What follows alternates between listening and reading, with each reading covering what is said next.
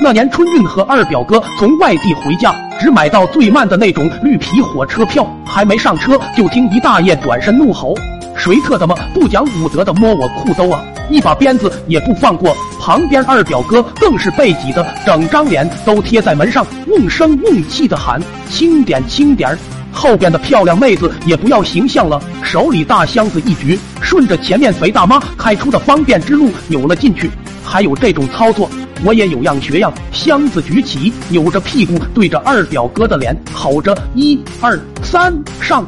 站票的我俩也就只能到过道了。人是越来越多，我们站的地方也越来越小。慢慢的，我居然发现自己双脚离地而起，惊慌之下急忙喊：“二哥，二哥，你拉着我点儿，我这马上要上天了。”就听表哥若隐若现的声音也从脚下传来：“弟呀，你还是先拽我一下吧，我被人踩地上起不来了。”随着列车吭哧吭哧的启动，车厢里也渐渐安静了下来。我终于如获大事的脚踏实地。这种绿皮火车超慢，别的火车停一站，它得停五站；别的火车上十个人，它得加塞一百个。随着每站上车的人越来越多，哥俩的情况又再次重演。我又一次飞了起来，表哥再次沉进了海底。接连几次之后，表哥学聪明了，遇见有人上车，就先把俩手臂像鸟一样展开。如此一来，再挤都只会往上窜，而不会往下掉。本来这办法很好，奈何时运不济，胳膊一伸就碰到某大爷的臀部。大爷顿时怒道：“这是年轻人该有的样子吗？”我劝你耗子尾汁，好好反思。在大爷暴力气息下，表哥伸展出去的胳膊只能收了回来，再次憋屈的沉入海底。众所周知，火车上睡觉是最痛苦的事，到处是东倒西歪的奇葩睡姿。表哥被人挤得不能动弹，干脆就趴人家背上睡着了。那人醒来就骂：“丫的，刚才做梦背我儿子上学，还说这儿子咋就突然长大了，越来越重，原来是你压我背上了。”表哥终于火了，肿着一对熊猫眼就骂开了。那人本是发个牢骚，给二表哥一骂，顿时挂不住面子，撸起袖子就打了起来。我正想帮忙，眨眼间身边七八个人同时撸起袖子挤进了战圈，顿时为二表哥默哀。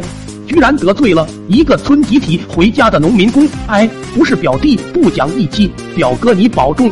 可能是连续倒霉了两天，终于时来运转，这一架打到乘务室，看着二表哥的惨样，连乘务员都不忍侧目，破例让他和另外一个体型巨胖的乘客妹子走进屋里歇会。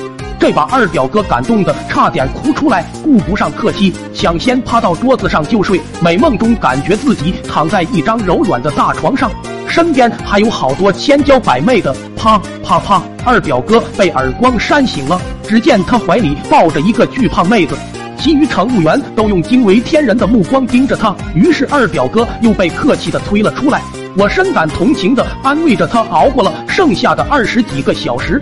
到下车的时候，二表哥连滚带爬的冲出了车门，一下跪倒在地，用刺耳又凄惨的声音发誓，这辈子要再坐一次绿皮火车就是狗。